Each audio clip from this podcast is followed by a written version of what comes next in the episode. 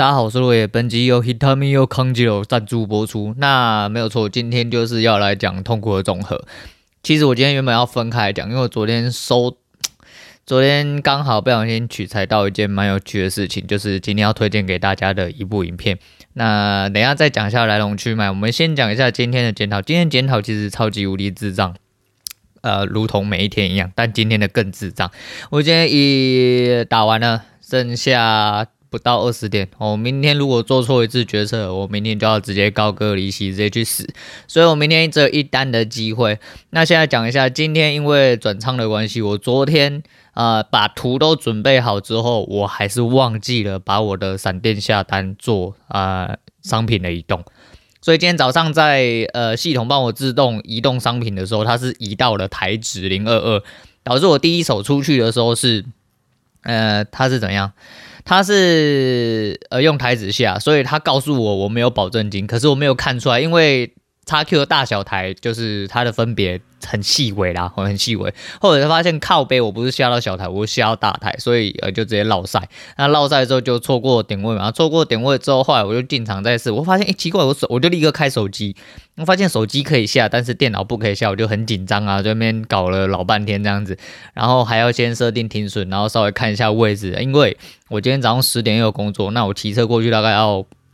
半个小时，半个小时大概是就我就想说，我都提前一个小时出门，然后就如果要骑半小时，我就抓一个小时出门。那如果要一个小时后，就反正我就会提早半个小时这样子，那抓多一点时间，因为我不喜欢迟到，哈，我不喜欢迟到，也不因为。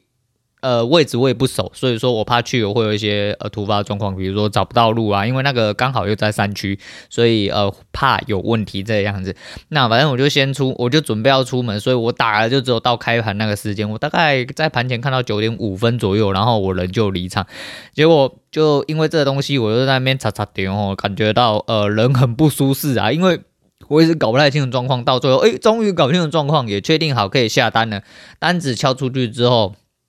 我就在今天设定了一个停位，今天我们就坐实一件事情，叫做我们只报停损跟停利，哈，就说到做到，哈，像个男子汉，他妈不要做一些唧唧歪歪、没有懒怕的事情，哈，我就出去。那我因为我不能设 MIT 嘛，因为我 MIT 如果我出去了之后他撞到了，我没有。诶，应该说，他不管撞到停损或停利，我势必得要砍掉另外一边。但是，呃，XQ 没有这个功能，哦，XQ 的 MIT 没有这个功能，那它也没有在闪电单里面有智慧下单这个功能，所以啊，我只能就是把 XQ 整个关掉，哦，我就直接用 XQ 进场进在一个我认为还可以的点位之后，我就直接设定哦，因为我用算的那个时候我的嗯。格子画得很小，所以我呃掐指一算，哦，我就算了一个数字这样子，然后我就紫色停损跟停利，那我就把今天高点再多顶几点出去算高呃算停损，那一路空下去这样子。那我到了现场，我就中途一直很想在停红绿灯的时候，一直很想把手机拿起来看，但是我就不准我自己拿手机出来看，我要到现场，然后行前作业我都全部准备好之后，我才允许我自己拿出手机来看，唉。漂亮的直接打到了我的呃，就是我的停利点，我觉得很棒哦。今天就是第一手虽然失误了，没关系，那十几点我送你哦，我送你。后面我这个停利虽然说我不是停在最低点，因为我根本不晓得我算的对不对，那也不确定。那呃事后论来说的话，其实是我格子画错，那中间其实有得调整，那因为你不在盘前，你没办法去做出这些调整之外呢，那就是反正就是有些。呃，差错，那没关系啊，至少我算到的点哦，那也没有赚很多，但也有五十几点，我觉得今天差不多，然后扣一扣还有呃三十几点或二十几点，我觉得，哎，至少有赢哈，那我有做到我原本该做的事情。后来我发现苗头不对，因为我按流仓位置的时候，我发现我仓位里面还有一单在跑。不是我没出到单，而是我在出门之前的那一单没有出到。对，然后我又做了超级无敌蠢的事情，我出到的单子是在 XQ 的模拟仓里面啊！我脸都绿了，我真的要，我应该要把模拟仓的这个档次关起来，不然我很容易做到这种很低能的错误，就是我出到单，但是结果我用实单去解，屌就是好险他没有一路穿下去，因为我接的地方并不是最低点，那是在中间下坠的位置，我大概进在一三叉左右哦。那呃今天低点是零八几嘛，吼。那没关系，后来就是因为他灌下去，他接到那张单子，他没有平掉，因为呃我空下去嘛，那平常要用买嘛，所以我就买在一三七，那时候已经拉回来大概一百六十几，我原本要直接出，那我又看那个位置觉得很奇怪，要上去不上去，到最后我平仓平在一个很鸟的位置，我停在大概五十一一四尾巴还一五出头，反正就停在一个很鸟的位置吼，那就是把我原本失去的时机点这样子。就是补一点点回来，那那个时候不做就算了，然后后来就觉得说那边一定会下去，就开始呃做了很愚蠢的事情。我做了两次停损，而且都在那个时候就一瞬间就发生了，就是我进场了，然后我设前高，呃，真的不要拿翘，我真的不要拿翘，因为你的前高就算有两三个高点，即便都是上影线，它还有可能越捅越高。他才会甘愿下去。那通常是三四次测完之后就会下去，就没有错。嘿，你总是会遇到第四次、第五次哦。只要在你呃心态不正的时候，然后今天就是没有做好呃这个预防性动作了哈。所以我第三单跟第四单一路就把我送下去。今天整体来说真的是蛮落赛的，我蛮落赛，因为。我最后两手都是守在八十五，然后八十五那一次被戳到八十五，再守一次八十五，想说八十五已经过了前面八十三的前高两点，他应该不会再洗上来这个地方了吧？吼，结果就因为在这边又没有让点，他又洗了一次八七，对，我是八七，然后他就下去了。不过这单估计应该我也会做不到，因为我转头刚好今天出去工作遇到了前同事，哦，那在这一行我就说很小嘛，那他们就势必会关心很多，我们就在现场就不小心聊了起来啦。那因为。对我在做的这一个呃业者呢，他们并不知道我在业内其实算是蛮资深的哈，所以就现场就聊了起来这样子啊。聊完之后，其实我点位就回来哦，那个时候大概就拉回来一百八十几啊。我那一单应该也是出在一百六几，所以呃来来去去，如果那一单没有及时停利，那一单停。到了最后是打到一百一十几就弹起来嘛，吼，所以说呃，哎，反正呃没有空的话不要做单，吼，没有空不要做单，那真的是这样。啊，我又濒临了水下，吼，最后一条线，明天如果失误了我就要出去，吼，那希望明天是有得做，那明天有工作的话，那势必啊就不要做了，我就不要做，除非我真的有看到一个非常明显需求，然后就真的，因为反正我也只能一单入魂了，然后最后一单定生死，而且我停损就不能再抓得这么的松散。那停停损一直是我的痛点，哦，停损一直是我的痛点。那今天总体来说是输了快六十点吧，我这边应该是输到了五十七，哦，五十七点，对，这边输到五十七点，总体损益来到了六十负六十三左右，哦，负六十三左右，那。对，反正明天就是决胜场了哈，明天不确定啊，就是明天再说。那检讨部分差不多讲到这样，因为我今天要讲的事情呃可能会很长啊，所以你这边做一点心理准备，不然你就可以直接关节目不要听哈，因为今天应该会讲的非常的长，因为我要介绍我昨天看到一个东西，包含就是我昨天讲到的痛苦总和，有一点点没合。我原本想要分两集讲，一边做推，就是一次做好完整的推荐，那一次做。就是痛苦总和，我想要表达的东西，呃，因为表达东西刚好就是我自己经历过的一些事情，那算不算霸凌？这个就因人而异，哦，这就因人而异，那就是接下来讲的故事，我们再呃其他再说。不过 还是一样啊，还是一样，在这边先讲一下，就是呃接下来会爆雷，我推荐这部片，但是接下来的确是会爆雷，因为我。想要讲细一点，可是讲得很细之后，呃，先听完之后再回去看会相对比较没有感觉，因为你会爆雷之后有一些关键跟转折的地方，你可能就会没有大的，诶、没有这么大的震撼感，或者就没有那么大的震震撼感，所以说啊，没关系，反正我们今天就是要来讲一下痛苦总和的故事。今天要推荐给大家的故事，我会爆雷哦，会爆雷，我在这边强调会爆雷哈，所以说如果你觉得说你相信我。那你想要先去看再回来听的话，那也可以哈。今天要推荐给大家的是由廖明义导演哈，他也是编剧，然后所拍的一个叫做《怪胎》的影片，在二零二零年上映。那男主角是林柏宏，那女主角是谢欣颖。这两个人我都蛮喜欢的。呃，林柏宏其实我一开始对他并没有很上心。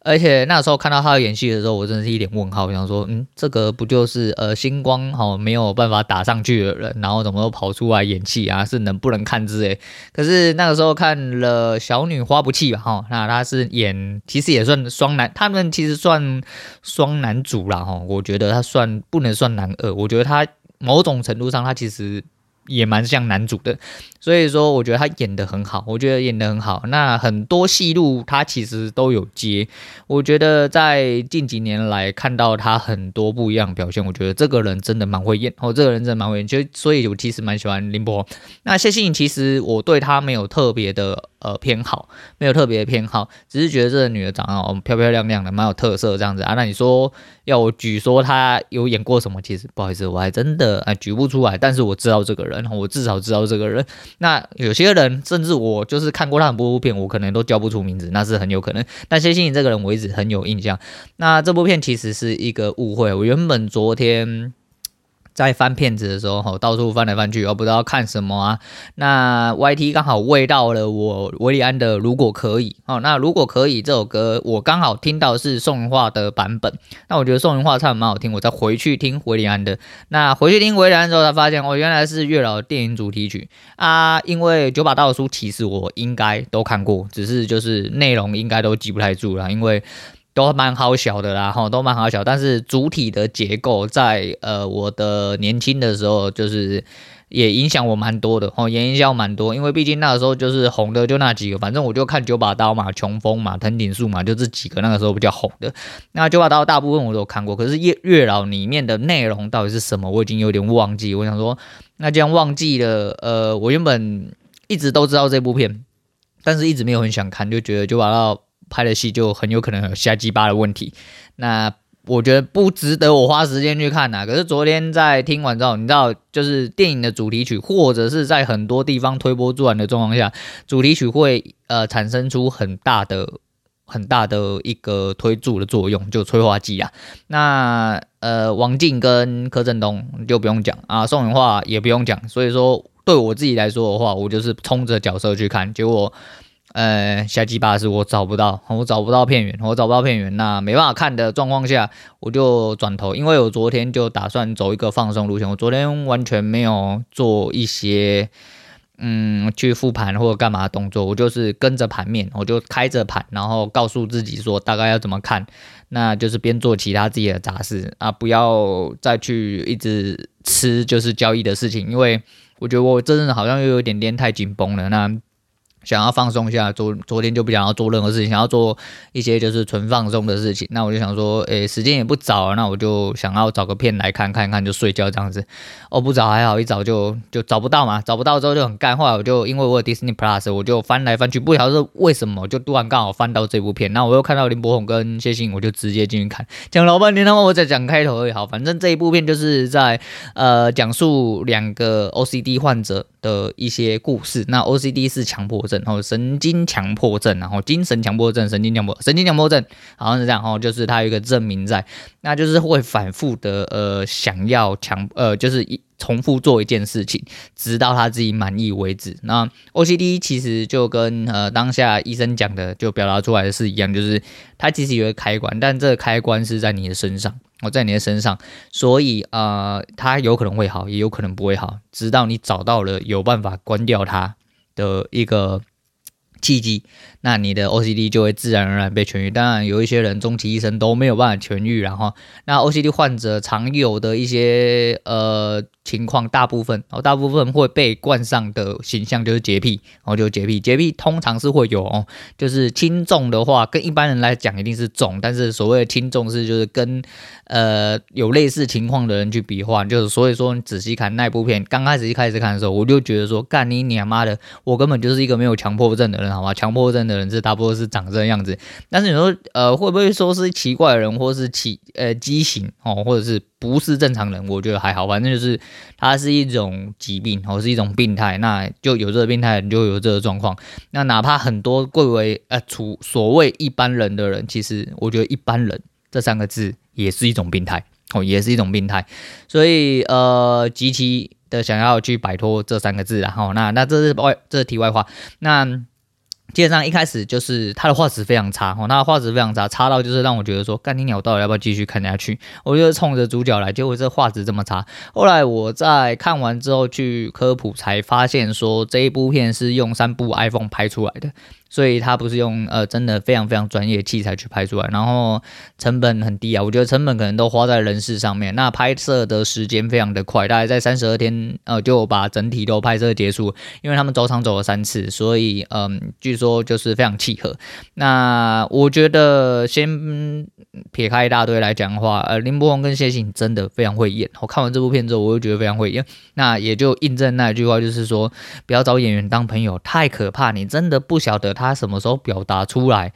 哦，是真还是假？你知道那个情绪转换，或者是那个演什么像什么？哦，就好。我们先来讲一下剧情大概内容。总而言之，一开始是用一个直立的画面，哎，你没有听错，直立画面。如果你是用普通荧幕看，第一个是它画质非常差，杂讯非常多，然后它不是整个块幕饱满，它就只有在荧幕中间长条的，就跟你的手机拿直立的样子是一样的。他是用这个方式去拍，然后那就是林柏宏一些呃心理的 OS，然后说他是一个 OCD 患者，然后解释他这个人，然后解释一下来龙去脉。那他一个月只会一天出去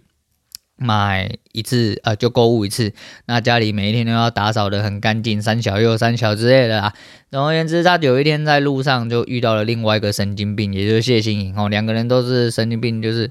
穿着雨衣出门，然后大白天的穿着雨衣出门，然后呃就是全副武装，然后戴口罩。那个时候就是那个时代那个时空背景里面没有呃新冠这个东西 啊，所以说这样子走在路上，其实就是就算是现在你要不要穿着雨衣戴口罩，你要进捷运的话，干你娘妈的，真的很容易被人家当成什么杀人犯之类的，然后就是预谋犯案之类的。就是很像这样子的，总而言之，两个神经病就遇到，遇到了之后就是，呃，我们谢欣颖是一个很直白的人，很直白的人，所以两三下就勾到了我们的诶主男主角林柏宏，那两个人 OCD 患者后就终于在一起，那发生了一些趣事哦，发生了一些趣事，那后来就在一起，我后来就在一起，在一起之后又发生了很多事情，那我们先不要讲，总而言之，他们是因为 OCD 而互相理解而在一起。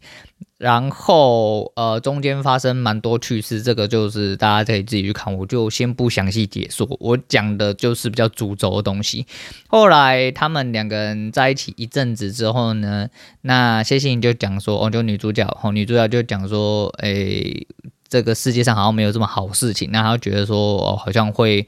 发生什么事情有办法一直这么好吗？因为毕竟因为 OCD 在路上哦，这么凑巧，因缘机会之下就两个人就认识了，一拍即合，什么问题都没有。那以后会不会有改变的机会？那林柏宏哦，就男主角的部分，他讲说，呃，那不可能改变呢，就是呃，他虽然说不确定什么时候 OCD 会好，但是他就是很欣然接受这一些，因为女主角的想法是觉得说，如果他一直。呃，被 OCD 困扰着，他没办法改变，总有一天他会结束他自己的生命，然后就是以生命告终为呃一个终点。他因为他不想要受到这个困扰，因为他觉得是困扰，但呃林柏宏的身上觉觉得不是，他觉得就是有点逆来顺受，就既然改变不了，呃，不如不要纠结在上面，就好好的一样这样子过生活，也没什么不好这个样子。那在他们讲完的这个当晚之后呢，隔一天啊、起来。那我们呃男主角就看到了窗外有鸽子，那有鸽子之后，他就走出了门外。对，他们两个人是病态到只要走出门外，觉得外面空气很脏之类的哈，走出门外就一定要戴手套，然后换另外一套外出的雨衣这样子。那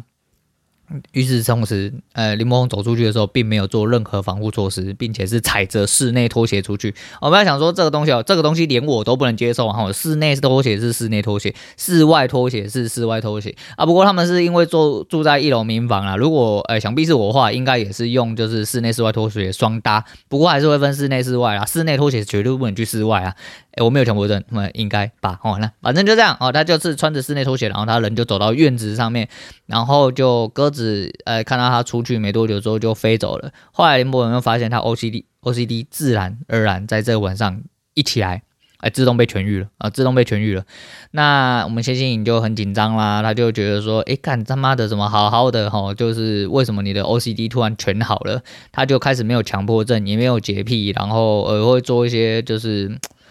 呃正常人会做的事情，就是不会要求整齐，也不会要求整洁啊，那就是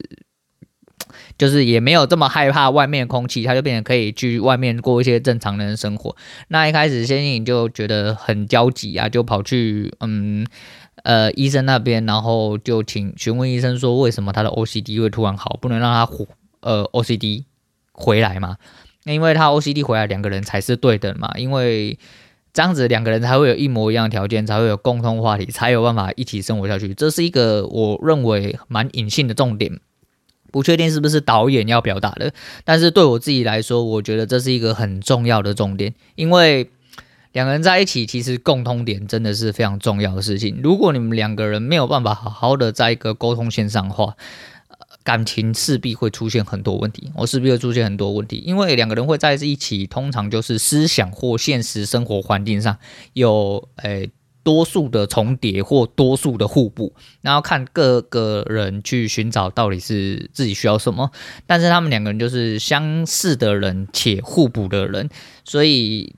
对于陈静，也就是女主角谢欣怡来说的话，嗯、林柏宏消失了 OCD 变成正常人的时候，他们就已经失去了对等的关系了，因为他们两个再也不是一样的人，哦，再也不是一样孤立无援的人。因为林柏宏可以融入正常社会，可以去正常人。那后续的发展大家都知道，哦就是，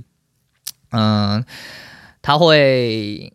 就他要开始慢慢的可以出去采买，哦，慢慢的想要出去越来越多。那这又讲到人的另外一个劣根性。我觉得导演导演呃似乎想表达的立场，多数。是以嗯爱情里面居多，因为怪胎这两个字最主要表达的是就是两个 OCD 患者嘛，在别人眼中哦，在别人眼中可能看起来比较像怪胎，但是在他们两个人彼此心中可能不是。但在爱情里，他的表达哦，表达的呃方向是说，在爱情里面其实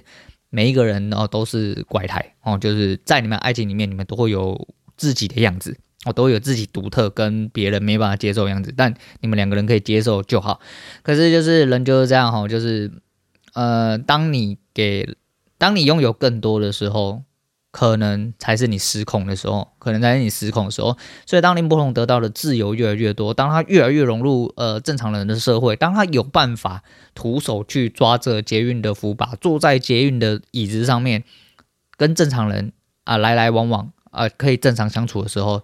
他们两个人已经是渐行渐远的关系。那我觉得在很多西部表情跟感情的流露方面，谢欣颖跟林柏宏两个人真的是非常厉害，哦，非常厉害，就是演的非常到位。那后面杂讯，呃，画面杂讯稍微有降低，那也拉宽成宽荧幕。那在哪一幕，大家就自己去细细品尝。因为我女人是到了蛮后面才发现，我自己是马上就发现的啦。因为我对了那个窄窄的荧幕非常的好感到不适。那后续发展就是，呃，林柏宏就出轨了，哦，就出轨，因为他融入了正常人的生活。那谢欣颖虽然说万般不舍，可是他还是一直。哦，一直的去配合林柏宏，那其实中间有演的很好，人家说到逻辑吐槽，当然也是有啦，就是因为他和中间有很多呃盲点，很多盲点就是在接受林柏宏的东西，比如说呃出去接林柏宏的时候，他就没有戴手套，也没有穿雨衣，哎，拜托一个醉醺醺从外面回来的人哦，你们说爱情真伟大之类，我告诉你啊。这个逻辑就是要贯彻始终。真正有这个毛病的人，不会因为这个样子，然后就失去这个原则。还有，当林魔龙吐在他身上的时候，那也是大崩溃、大爆炸。还有，更不要说一个追训的人回来，可以直接坐在。呃，睡觉床上面看，连我都不行了。不要说有强迫症的人，然后就是，即便他喝醉了，都是一样，你就不能上床地方。你哪怕是给我躺在外面阳台，你也不准给我进来。哦，那这些东西就是值得吐槽的地方。不过这一段刚好也是所有剧情的转捩点呢、啊，也是呃，谢欣颖发现林柏宏哦出轨的地方。啊，就是因为他跟他的同事哦出去庆功，那整整消失了四个小时，电话也不接，那这有没有鬼就另当别论。那在这边其实我感触非常深，哦，我感触非常深。那这边来讲到第一个，哎，痛苦的总和，也就是我人生呃最大转捩点之一。哎，大家众所皆知哦，我是一个被我是一个失婚男子哈，当初的转捩点其实也是这样。我前妻有一天凌晨，哎，醉醺醺的回来了。那回到当时的，因为我们家那时候当时在神丘，所以是回到了另外我们另外住所，就是他姑姑家里面。那他醉到不省人事，而且也是联络不上。那时候我也是跟谢欣一样哈，我就在家做牛做马，因为我说嘛，公司的压力很大。那时候我刚入到这个大型的职场，那受到万般的压迫，非常之不适。可是我却没有地方可以宣泄。但基于家庭因素，呃，基于成立了一个家庭，基于蜕变成一个男人，我认为我应该要一肩扛起这个责任。所以，呃。把我对他不舍变成就是给他更多的宽容，那给他更多的宽容跟条件就变成呃林柏宏的自由，也就是我给他更多自由。当他出去回来醉醺醺，然后小孩子是我一个人把屎把尿的完成，然后就是哄睡、泡奶、诶换尿布啊，自己又要忙公事啊，又要想一些。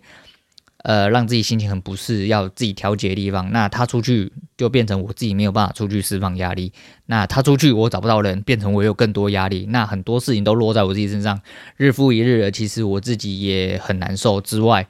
那感情慢慢变质了，也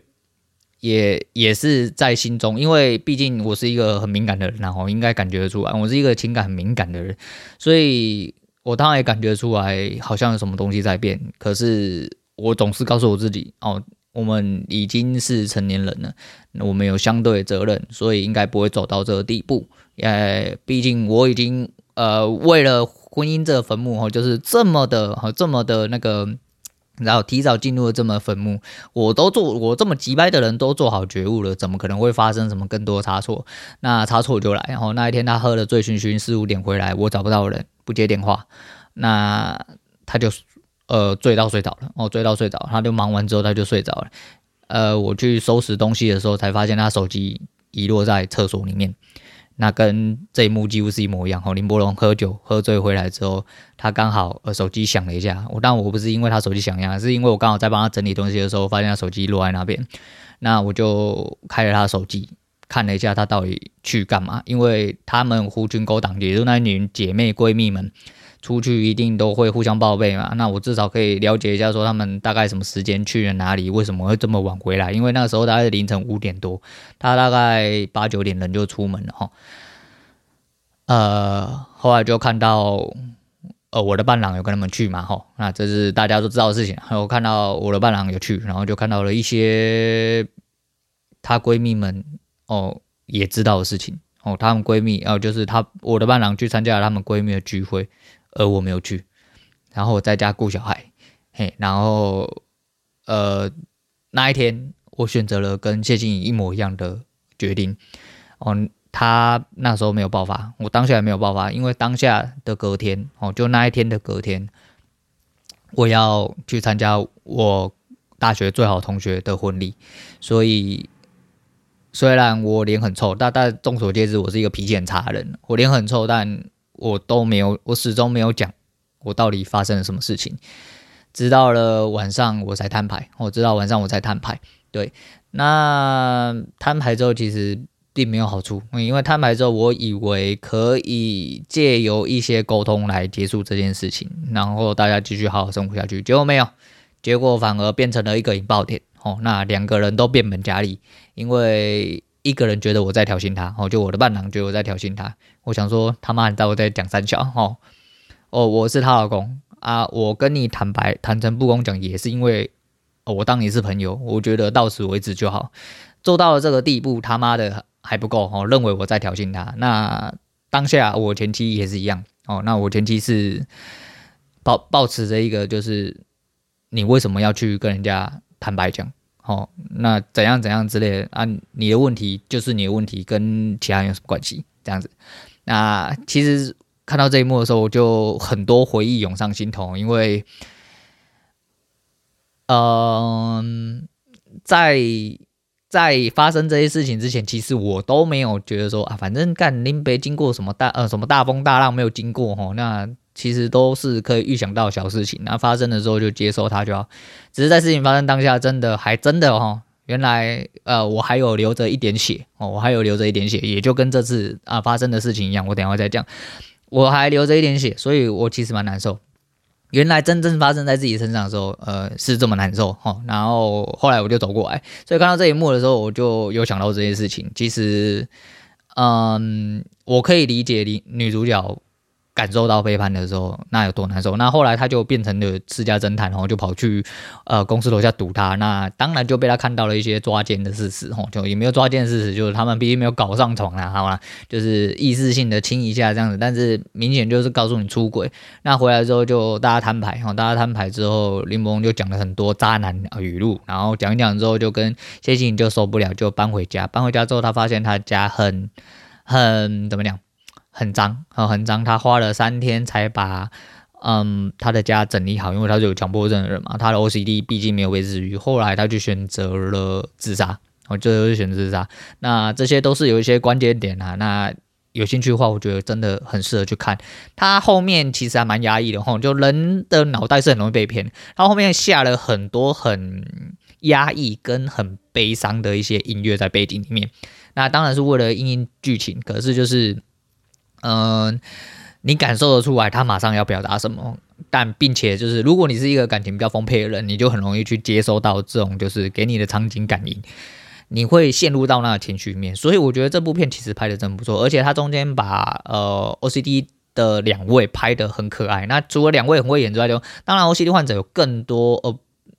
可能更超过的事情，但是他把两位 OCD 患者。的某一些行为举动跟讲话方式拍的很可爱，所以我觉得一开始其实真的还蛮好看，就不是一开始就是整部片的流程，我觉得都蛮好看的。但是它好笑的地方有它好笑的地方，但它压抑的地方有它压抑地方。所以说感情比较丰沛的人，就是在看之前，你可能要跟自己一些些呃心理。上面的一些建设，我是这样建议，我是这样建议。那总而言之，到最后就是呃，谢欣颖就自杀了。那谢欣颖自杀，因为他们有开了一个约定，就是如果说呃其中一个人改变的话，那另外一个人就会一直就会呃产生另外一种 OCD 哦，就是一种类似誓言的意思啊，就是说如果我以后改变的话，那改变的话，我们就要引发一个 OCD，叫做我。呃，一切都不会改变哦，就要一直说这句话。所以当下，那林伯宏就发作了哈，就在谢欣死那个当下，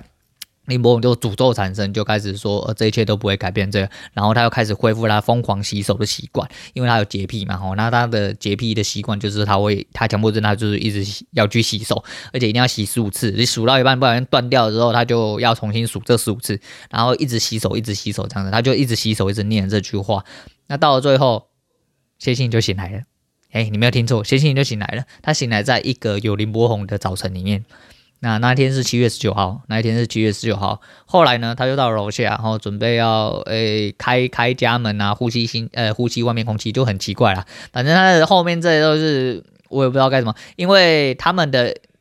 呃，誓言哈，也就是诅咒的地方呢，其实是如果有人改变的话，那就会引发这个 OCD。可是呢，改变早就改变啦，在林柏宏当时出轨的当下，其实就算改变，而不是应该在谢欣颖死后才来改变。所以这个其实这个逻辑也是有点打架，但是没关系啊，他想要表达的，我觉得有表达到就好。那后来谢欣颖就下了楼之后，发现呃，窗户上面有一只壁虎，有一只壁虎，可是他想要把它赶走，可是赶不走。后来。他也做了跟林柏宏一样的事情，他开始没有穿任何防护，跟没有换拖鞋，走到了门外面的窗户，用手敲击窗户，并且去旁边拿了一个普通的扫把，没有戴手套，然后去准备要把壁虎赶走，回来才发现壁虎消失了，哎，壁虎消失了，就结束了这部长片。哦，后面最后一幕是呃两个人有一张合照，那前面有出现过，后面又再出现一次。那这次是这是合呃合照的正面，因为第一次出现的时候是印出照片，但没有看到合照正面。这次是合照的正面，也就是他们第一次纪念呃在第一天在一起的时候，在谢欣颖家外面所拍的合照。那呃导呃我原本以为是开放式结局，所以我很干。所以我立刻去 Google，立刻去爬文，立刻去科普，结果后来发现，呃，导演的表示是，并不是开放结局，那关键在于壁虎跟拍立得。那我先说一下我自己的观点好了。那拍立得本身其实我觉得是有点多余，因为他如果讲得不够清楚，我觉得拍立得就是一个最大的盲点。那我们先讲壁虎，我们先讲说后来导演证实的部分哈。那这个结局的猜想有很多，我觉得每一派讲的都有自己的道理。那我这边就不赘述，如果有兴趣看完片的人再自己去科普一下。可是导演以导演立场来说，后来导演在台南据说有证实哦。总而言之，陈静这个角色是自杀了，没错。后面的那一段所有的呃演法都是嗯，陈进这个人死了之后，可能在弥留之际，他做了一个换位思考。如果今天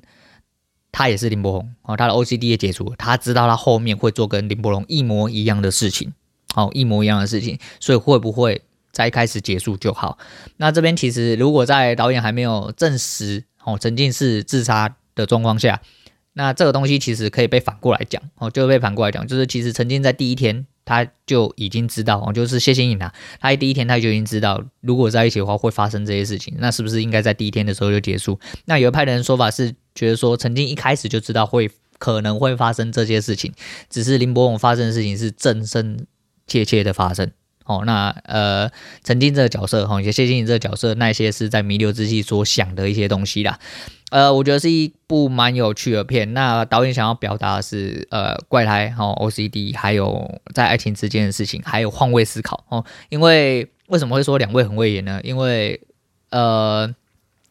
曾经后来醒来的时候，做了那些呃片段性的动作，都是林柏宏的颠倒版。可是两个人站在不同位置，演着不同的角色的时候，演出来依然非常到位哦。不论是哪一个人是演受害者，他就是受害者；哪一个人演的是假孩呃出轨那个人，就是出轨那样子。我觉得两位很棒哦，两位真的很棒。但我觉得就是这部片真的有它值得的看点。那因为刚好中间触碰到我很多。呃，一些过去的一些事情，或甚至是一些想法，其实我觉得我看的时候其实还蛮沉重，所以我昨天在看完之后心情有点啊压抑不定，哦，压有点压抑不定，我一直以为我会睡不着，后来睡着是因为我想通了。我昨天在科普到最后，其实一直很放不下，到底为什么？就是导演要讲说陈进死了，那他这个基准。跟这个观点跟这个逻辑到底是哪里来？可后来仔细去想一件事情，就是从头到尾，呃，整部片的陈述是以林柏宏为开始，所以以林柏宏为事实的状况下，其实后面陈进的所有事情都是。他的自己的臆测，那也是他自己的想象，这就可以一路说得通下去，所以我就不纠结。当我不纠结的时候，我就立刻睡着，因为也自己也很晚睡，很累，然后又有工作这样子，反正就蛮好笑啊。就是在这边推荐给大家。那痛苦的总和，你以为这样就结束了没有？然后再跟大家讲一下。所以说，我就说今天应该会不小心讲太久，因为现在已经讲蛮久了。那其实第一个是除了就是离婚的当下，跟刚好这部片跟我有前后呼应的关系，我想要跟大家讲一下。真实发生的事情，那反正，嗯、应该这么讲啊，就是前阵子的事情，也就是社团这件事情，就是，呃，应该说，我在这个时间点跟这个立场，其实，嗯，也许我自以为评论，哦，自以为是评论家。不过，当我自以为是评论家的时候，我本来就要设想到说，我总有，哦，我如果要做出这个动作的话，势必会反过来被别人评论。那我本来就要接受这些东西。那那个时候，那个当下，我并没有，呃。把这件事情处理好，应该说我自己没有把这个东西接受好，所以我觉得很难受，然后我觉得难受，但这个我留到最后再讲。我现在讲一下脚踏车的事件哦，这个我应该也之前有讲过，然后国中的事件我应该也有讲过。那脚踏车的事件是我在很年轻，不是很年轻，我在年幼的时候，小时候有一群狐群狗党，然后在一起偷抢拐骗，什么都干过，什么坏事都干过。那时候大家大大小小就是差了大概都五六岁，但我是年纪最小的人，不过不代表我是最松散的人哈，不是我代表我做，我就是年纪最菜，但是做事情不一定最菜。不过那时候，因为大家玩在一起，小时候比较不会有这么多猜忌哈。虽然说大家都是一些坏朋友哦，坏小孩，可是就是一样嘛，大家在一起就叫做兄弟哦。那个时候是这样想。有一天呢。我他们就怂恿我骑了一个很破烂脚踏车从我家巷子出去，然后说什么回来之后要诶、给你什么隆重的掌声之类的、啊。那你知道小时候就很低能啊，就相信这种事情。我那个时候才一二年级而已，那我就骑出去，骑出去那个时候还遇到我暗恋的人，所以很靠北。因为大家那个时候小时候嘛，大家都是同学，就住附近而已。就他在路上就是把我当做空气，那我也没有想太多，然后我就一直骑骑骑骑骑，真的就从我家外面的一个小区嘛。哦，算小区，小区是大陆用语哈，反正就是，呃，我们家住的这个地方有一个绕回圈的地方，我骑了一个回圈，大概十几分钟嘛，回来之后发现，哎，没有人，呃，人都不见了，都不知道跑去哪里了，然后就觉得很奇怪啊，我就开始呃在巷子里面找来找去，找来找去，到了最后在呃很多地方找到了这些人，他们就开始嘲笑我。对，他们就开始嘲笑我，没有错，那我就很不爽啊，但是我也没有特别的讲什么吼，就是觉得说，哎，干嘛要这样开玩笑啊，很鸡掰之类的，然后其中一个人，他平常都跟你嘻嘻哈哈，跟你玩在一起，他就突然变了另外一张脸，他就跟我说，什么在那唧唧歪歪，你不要在那边没大没小。我就讲他们都大五六岁，所以在那个时候我才发现，哦，原来这些人，哦，这些人他会在意年龄的问题，哦，他们不是兄弟，他们只是一群就是坏朋友而已。那那个时候我就年纪很小嘛，所以心里就。呃，有一点受伤哦，有点受伤。那后来也是因为这样子，然后就是跟这些坏朋友慢慢的渐行渐远，就变成了一个普通的正常人这样子啊。那这可能也是好事然哦，这可能也是，但是这就是着着实实的霸凌哈，这是着着实实霸凌。再就是很多事情，你以为你们玩在一起就是朋友，但实际上你们只是一群狐群狗党而已，一群酒肉朋友而已。当你们能够在一起的事实被颠覆了之后，哪怕是一件再微小的事情。都有可能让你的友谊的小船说翻就翻。那另外一部分就是，嗯，国中的事情。哦，国中的事情就是我跟我当下的，哎，哇，特别哈，就是当下啊，称兄道弟，我们黏在一起，被当做是 gay 的，呃，这么好的朋友。那我当下有讲啊，因为在国中那个环境，其实我是相对比较没有自信的哦。那一句话，同样一句话，哦，我讲出来。没有人反应，但他讲出来就会得到了很多很多人的反应，所以那时候其实我因为这样子就会越来越没有自信，然后越来越没有自信。那其实也发生很多事情，那我就不多说了，因为事情真的，哎，时间真的有点太久了，我就不多说。但总而言之，就是国中的事情就因为这样子，所以我在国中其实也活得很压抑。在我成长到了现在之后，我又觉得说，我如果有一天回去，我会希望我自己不要那个。可是到了现在这么。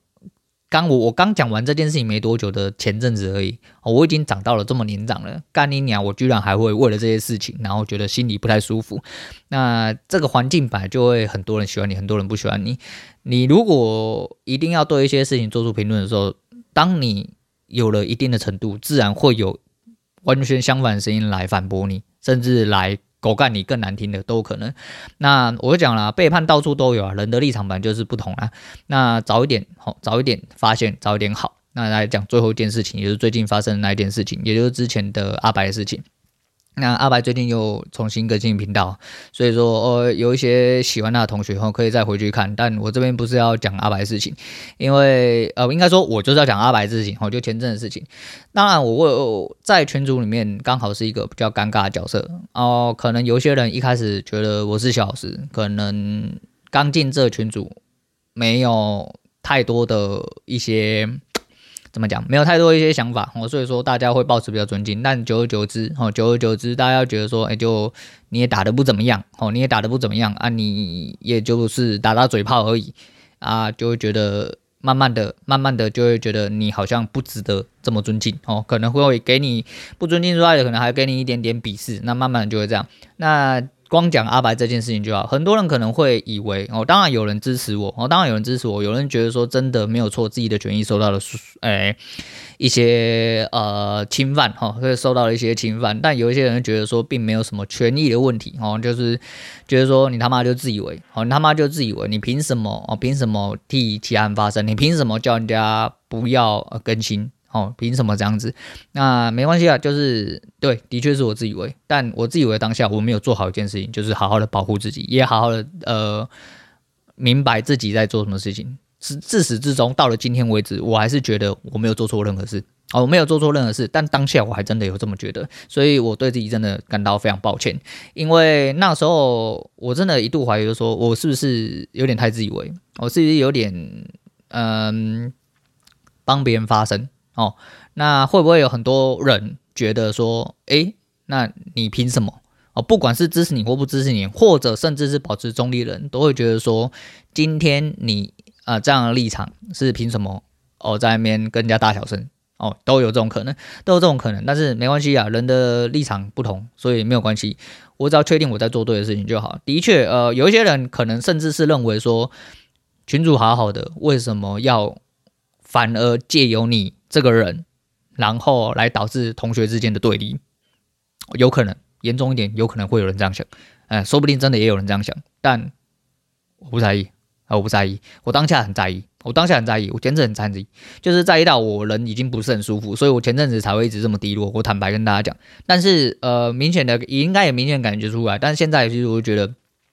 在我消化过了这么长的一段时间之后，我觉得去你妈的，我觉得做对的事情啊，我有什么好，我有什么好跟你五四三的？你有你的立场，OK 啊，OK 啊，我尊重你啊，我尊重你不代表我不会追你啊。哦，我尊重你不代表我会追你，当然，当然你也可以追我，哦，当然你也可以不尊重我，那都没有关系啊，因为本来道不同不相为谋嘛，哦，本来大家都有自己的立场，那没有关系，反正就有这件事情之后，呃，有一些状况，哦，或有一些感受上都不太一样。那没有关系，因为我毕竟不是为了这个群体而生，我只是一个多管闲事的人。哦，坦白讲是这样子。那没有关系，如果有人因为这个样子而讨厌我，那也没关系啊。讨厌我的人都跟山一样，哦，早一点讨厌，早一点分道扬镳，总比大家一开始哦都以为应该说，呃，总比我又犯了同样的错，就像之前一样，就像现在任何时间一样，嗯，我把大家当朋友，我把大家当朋友，就到最后因为一些小事情，然后。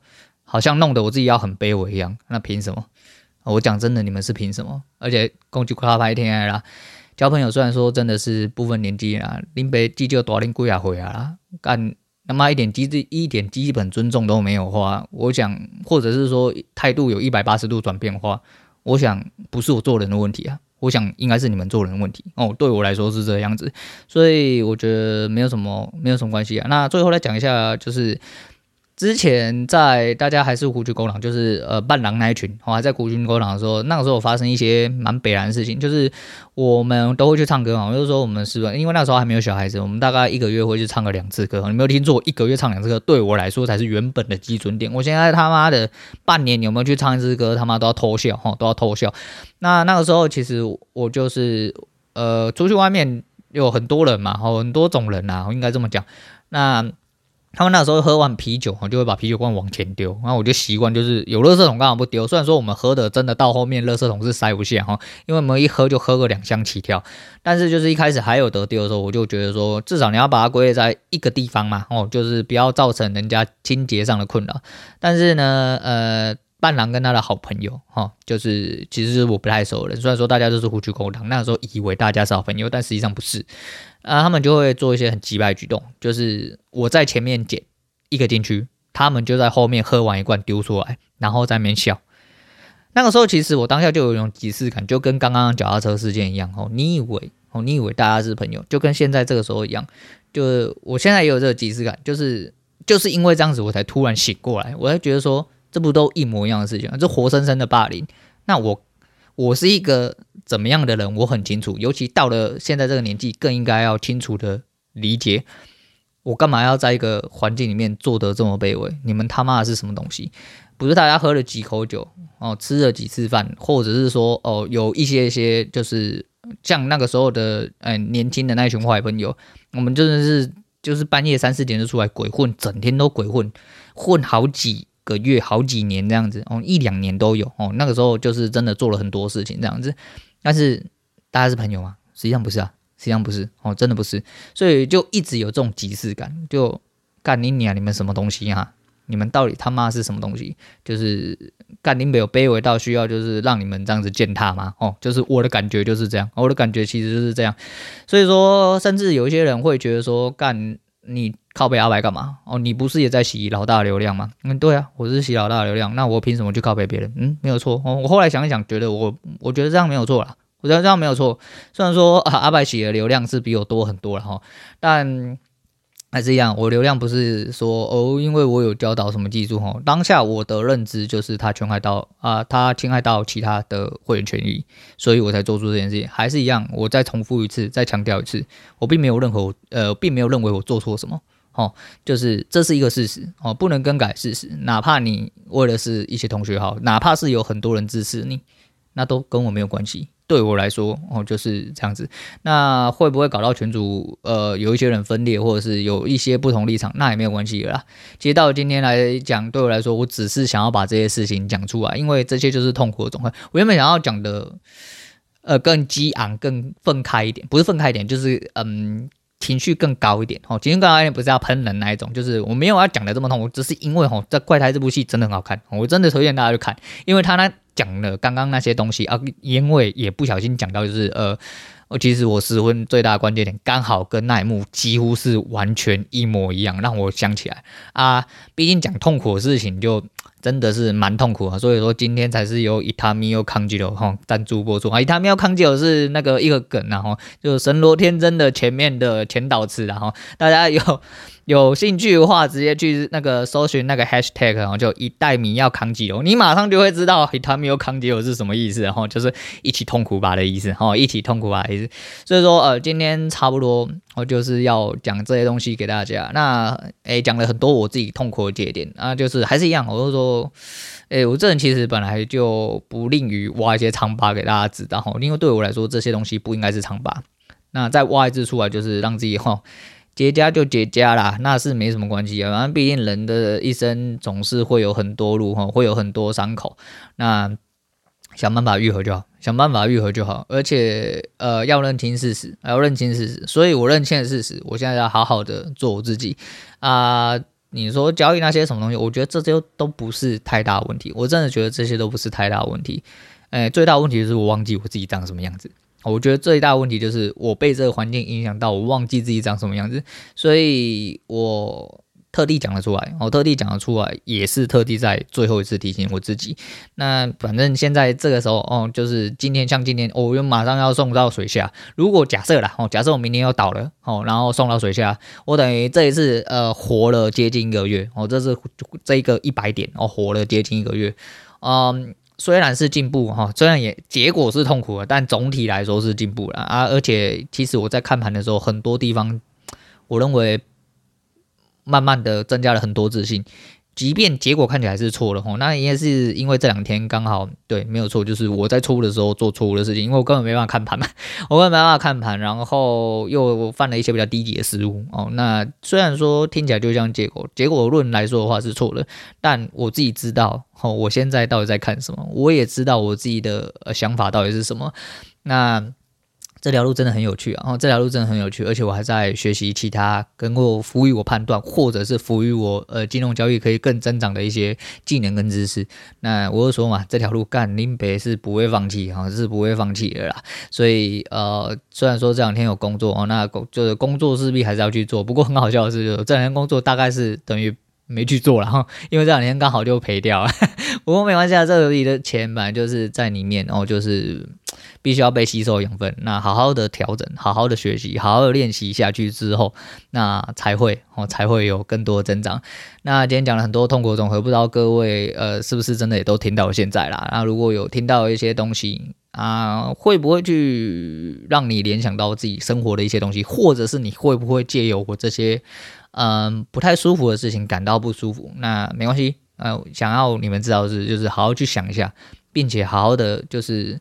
呃，遇到诸如此类状况，我就是好好做自己就好。你只要好好做自己。嗯、为什么要借由怪胎这件事情？刚好我说有愈合，除了有愈合是我失婚的那一段呃情况刚好愈合之外，我想要表达的是，就是你要想一下啊，如果两位 OCD 患者并没有碰触在一起，他们一样也会活着他自己的生活，只有一个人。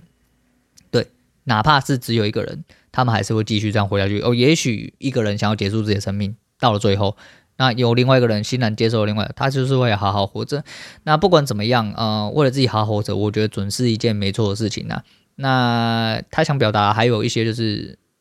呃，反向思考哦，反向思考的东西，其实去看完这部片，你会有很深的领悟啦。因为你觉得林柏宏是渣男，到了最后立场如果反过来呢？如果反过来，他就是啊，而且是不是渣男，对方未必都说得准，何必何况是你们这些局外人。我何况是你们这些局外人，那讲了很多不舒服的事情，然后希望不要让人太不舒服了啊。不过也不是要得到什么安慰，因为你们不用安慰我，因为我就没事嘛。我只是就跟你讲讲而已，我就跟你讲讲，顺便就是把这些日子以来啊比较不舒服的事情，然后拿出来跟大家讨论一下，然后大家讨论。因为有时说嘛，这是一个人生的频道哈，还有人生的进程里面发生什么事情，就跟大家讨论一下。那会不会给大家得到一些启发？那。如果有话，当然是最好；有的话，当然是最好。因为很多人可能他的勇气就是欠缺一步。如果我的几句话能够补足你的勇气的话，我觉得是非常值得。哦，这也是我人生应该说，这是这个频道最主要的核心。然后，这是这个频道最主要的原因，也是我这个人最主要的核心。所以，认清自己是什么人，好好去做自己。好，今天差不多先讲到这样，因为时间已经太久。那今天推荐给大家就是之前应该也有推荐过的一个郑中基的怪胎哈，要怪胎就是识别了。不过他的片尾曲好像不是这个。那最近有看了很多东西，然后很想要拿出来跟大家讲，但是因为时间的上关系，今天就先跟大家讲到这样子哈。那就是一样，快到周末了，你们就好好的注意身体，然后就是天气也变来变去啊。总而言之注意身体就对，然后好好做自己哦。然后哪怕你是一个怪胎，至少你还有你自己嘛，不要连你自己都放弃自己，好吗？好，今天先聊到这样，我是洛伟，我们下次见。